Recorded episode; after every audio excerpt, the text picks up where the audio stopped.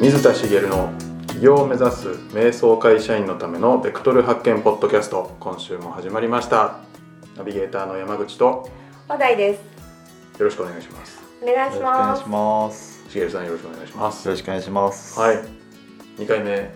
ですね二回目ですね。はいどうですか慣れました かまだ慣れないですね。慣れないですよね ははいなんかね、最近ちょっと肩を患ったという噂を聞いたんですけ ど、。そうなんですよ。どうされたんですか？寝てたらですね、はい肩に激痛が走りましていはい寝れなくなったんですよ。えでですね、はい病院に駆け込むように行きまして、そしたら肩に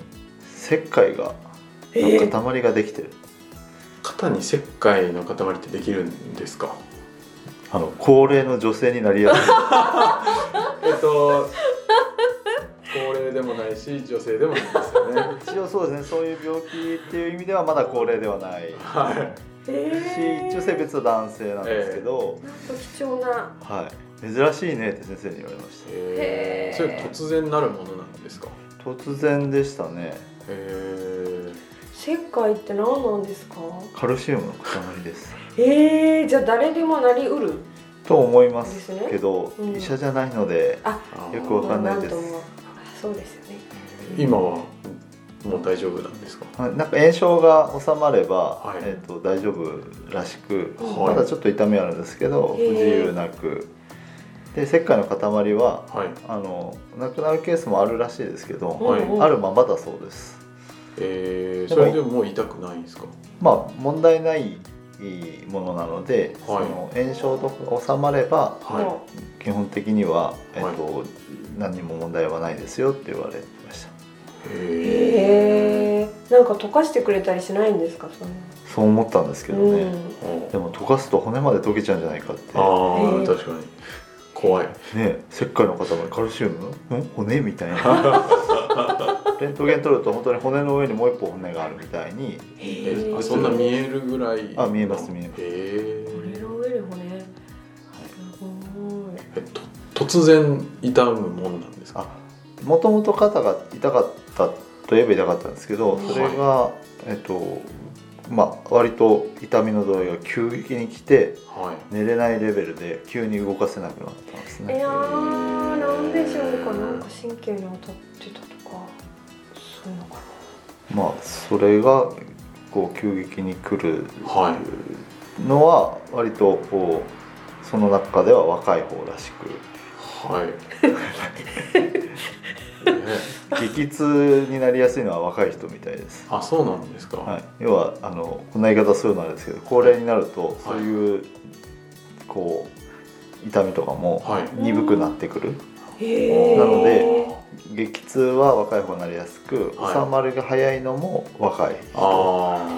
そうなんらしいですねあ、なるほはいど。じゃあ若者らしくはいもう治っほぼ治ったと。ほぼなもうもう完治って言って大丈夫ですなるほど。はい、うんよかったです。ありがとうございます、なんかえ原因とかなんか予防とかあはるんですか。い、やっぱ気になりますよね、は私も気になって、いはあの予防ってこはいれからどうしていけばいいんですかってい先生に聞いたんですよ、はい、はい。もう明快な答えが返ってきました何ですか、はないんですと あ、そうなんええそのまんまでいいってことですね予防しようがないまあもしかしたらまだ解明されてないのかわからないですけどあーその体の反応だと思うんですよね、はいはいなのでその何かに気をつければならないとかってのはないみたいなんですよねはあ。であえて言えばって言われたのがはい。 健康でいてくださいなんだそ れ。あなんかだんだんわからなくなってきたんですけどまあ健康に越したことはないのは分かります よははいい。なるほど。はいじゃあ特に原因もよく分からず対策もはい手ずなくじゃあ今日突然私が肩痛くなるかもしれないってことですねそうですね確率は低いですけど高齢女性じゃないのあであ、え えそうでした、 はい、じゃあ痛くならないことを願っておきます、はい、ありがとうございますはいというところで はい、うん本題の方に行きたいなと思うんですけど、はいはい今日第2回目ですよねはいで第1回目にはいいろいろベクトル発見って何なんだろうとかはい聞いたんですけど、はいいやそもそもお前ら誰だよっていうあそうだー、そうかはいっていうのをきっと思われてる方多いだろうなな でるほど聞き返してて思ったので、はい第2回目なんですが自己紹介の回にしたいなと思ってるんですけど、はい大丈夫ですかはいわかりました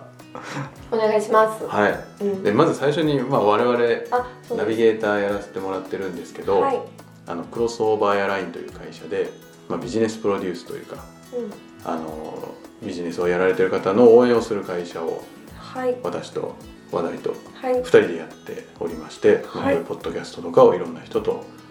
やっております。はい、はい、山口です。話題です、はい、よろしくお願いします。およ願ろいししくお願いしまますす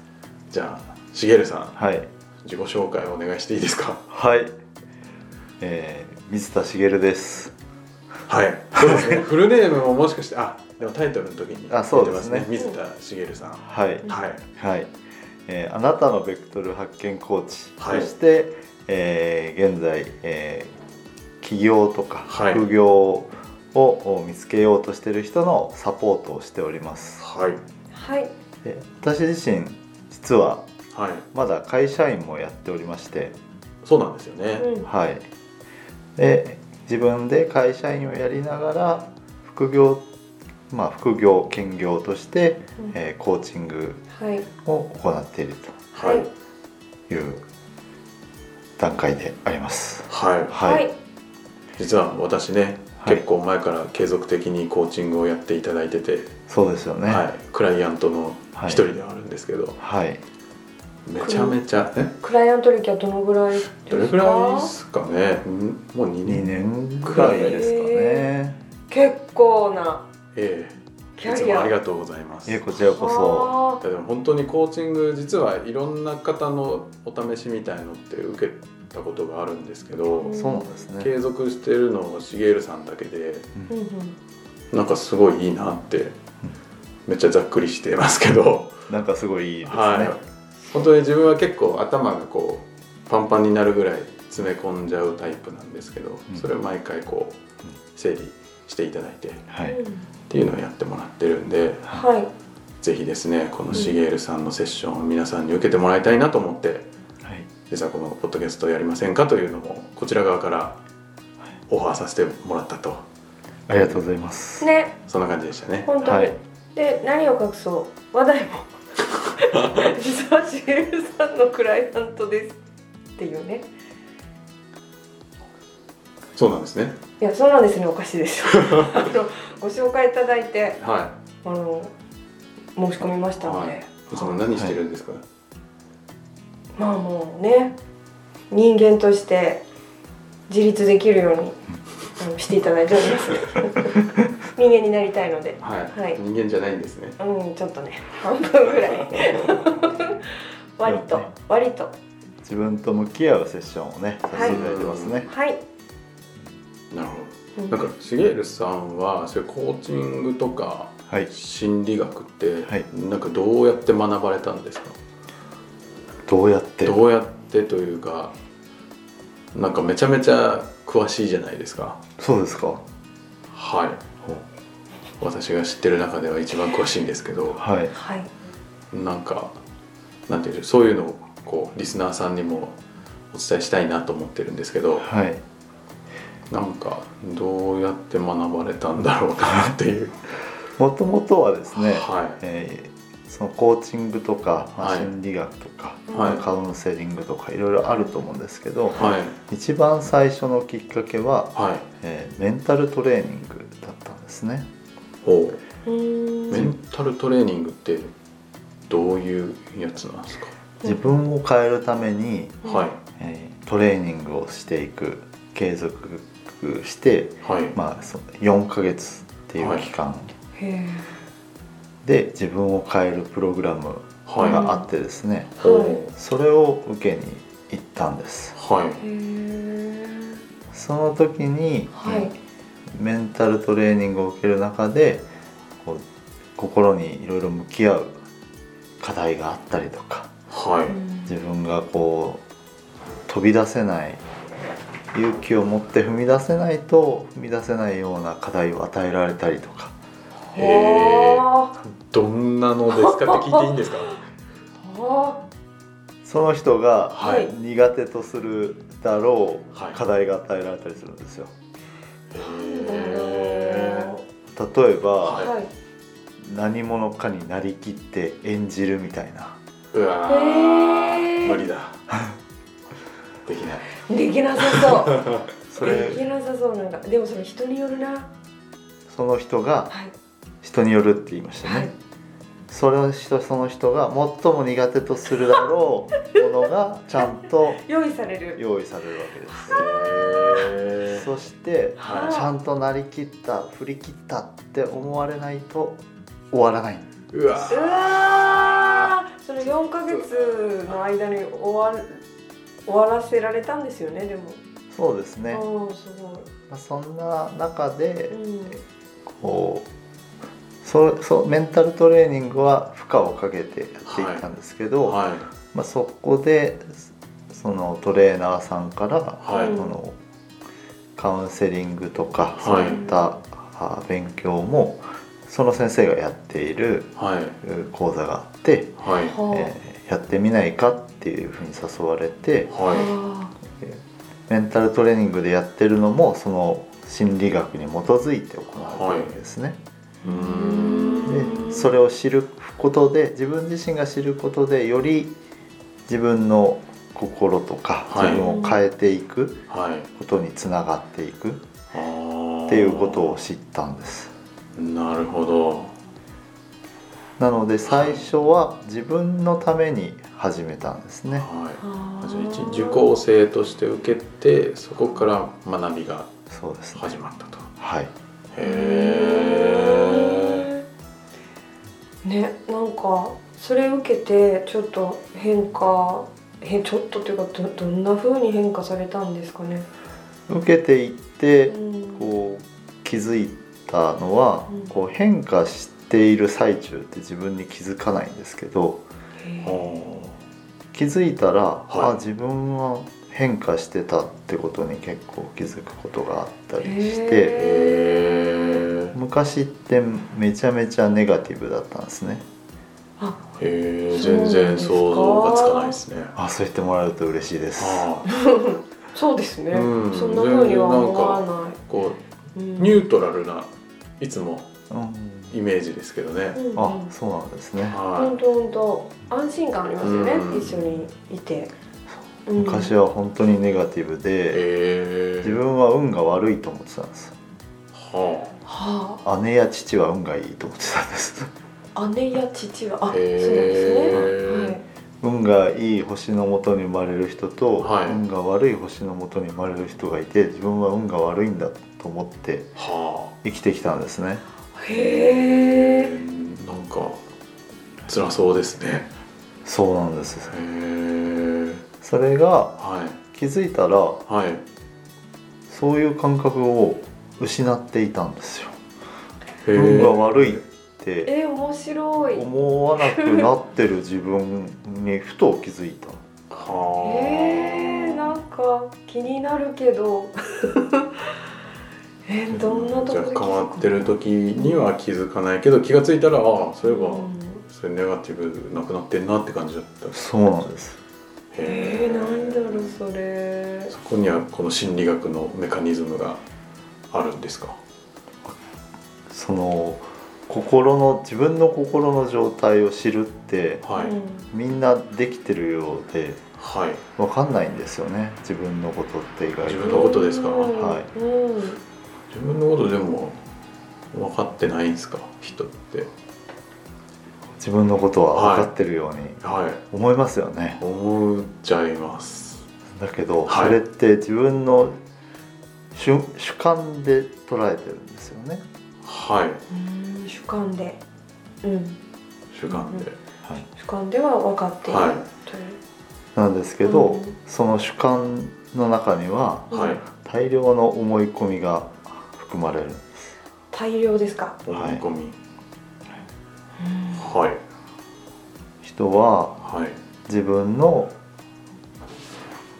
五感を使ってはい外からの情報を得るんですけどはいはいはいその情報を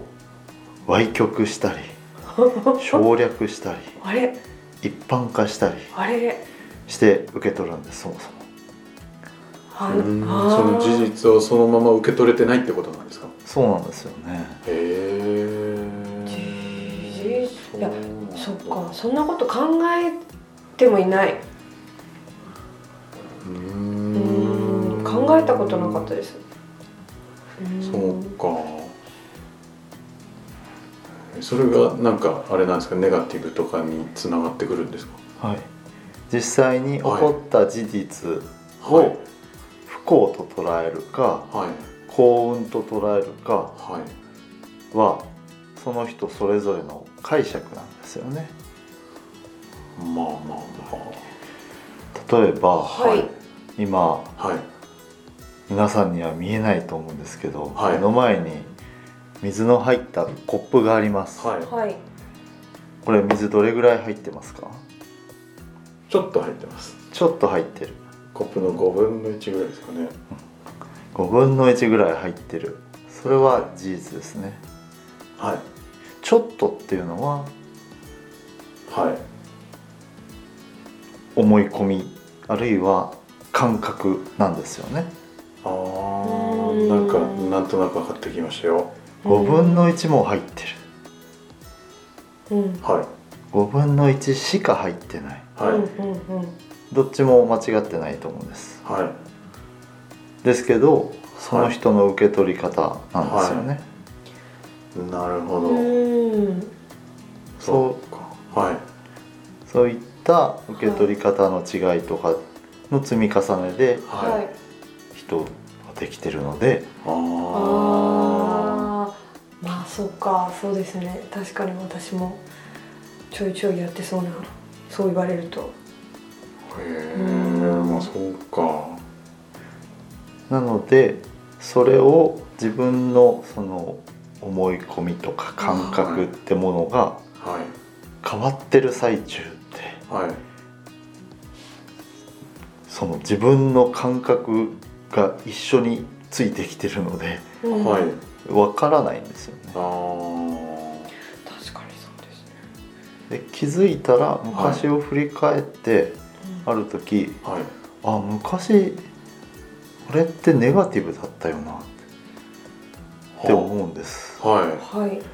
その過去の自分の記憶はあるのでいはいその時と今を比較してはいあれネガティブじゃなくなってるへーって気づいて衝撃を受けたんですねへえへえ面白い面白いですよね、はそうじじゃあそのなんかメンタルトレーニングのプログラムでそういうなんか思い込みみたいなのをまあなんか外すというか、うんそういうのがあったということなんですかね。そのメンタルトレーニングだけではなくて、はいまあ、その前から取り組んできたことだったりその後の学びとか、はいそういったことも含めて、えー積み重なってきたものがはい多分自分を変えてったんだと思うんですけどはい劇的にその瞬間に変わった時を知ってるわけではないのではい何が自分を変えたんだっていう一つのものがあるわけじゃないんですはい間違いなくいくつもいくつも積み重なってははい考え方とか感覚とかはいそういったものを変化させることができたはいい。へーっていうことですなるほどな。なんかすごい深い世界に入っていきそうな感じなんですけど。 はいちょっとまあ時間もあれなんですけどじゃあ例えば今そういう瞑想をしてしまってるはい人もそういうなんか物事の捉え方ってはういんうんすごい重要な気がするんですけど、はいどうしたらいいんですかね まずは事実といはい自分が思ってることのはい違いをはいしっかり区別してあげるといいんじゃないかなとあー思いまなるほどコップに5分の1入っているのは事実はいうんだけどそれが5分の1もなのか5分の1しかなのかはうんその自分が考えてることっていうそうですね、うんうんあたりの分類ってことですかね、うんうん特にはいネガティブになっている時、はいはいなんで自分はうまくいかないんだろはいはい。う事実のように聞こえませんかうんうまくいってないという事実ではないんですか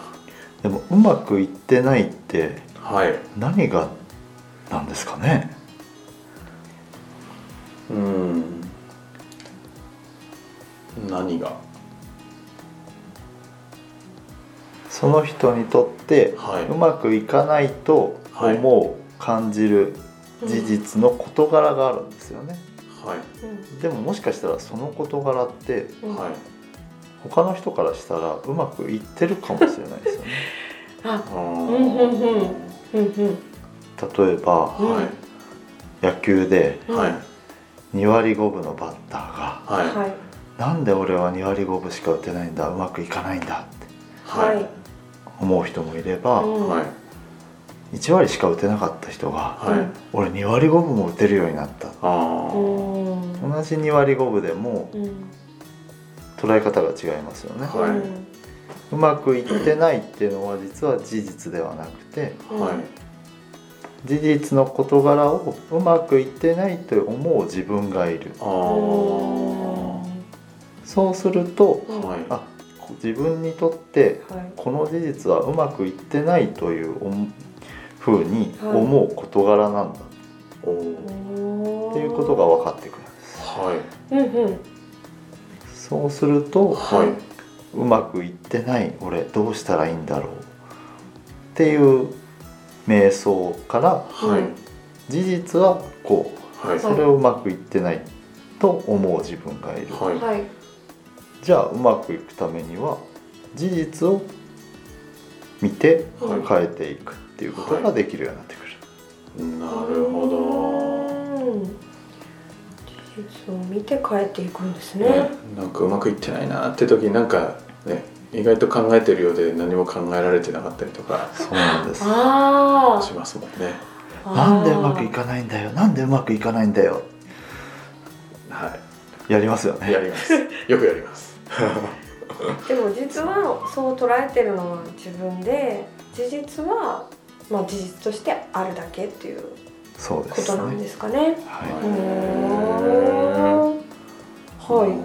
はいうんい。ね、うん二回目にしてい、、はい、めっちゃいい話ですね。すごくいいすごくいい。大事な話です、ね、大事な話ですね。うん大事大事。うん。ちょっとなんか自己紹介の途中なのかなのかよく分かんなくなっちゃったんですけ ど。はもしかしたら面白ねいですね。また3回目い、はいこう自己紹介はの続きかもしれませんが、はい今日はこんなところでうん終はい。は。はいわいりにしましょうかはいはいじゃあ最後にちょっとお知らせなんですけど、はい。えー起業を目指す瞑想会社員のためのベクトル発見ポッドキャストでは皆様からのご質問を募集しております、はい。えー起業ややりたいこと探しなどお悩み事をしげるさんにビシッとお答えいただきますので、どしどしお寄せくださいはい、あのそのなんていうんだろう問い合わせ先っていうのは概要のところにはいありますか問い合ねわ。せフォームを作る作りますので、はい、お願いしそますち。らからお寄せください。はい、はい、じゃあ今週はここまでとなります。はい、しげるさんありがとうございました。ありがとうございましたありがとうございました。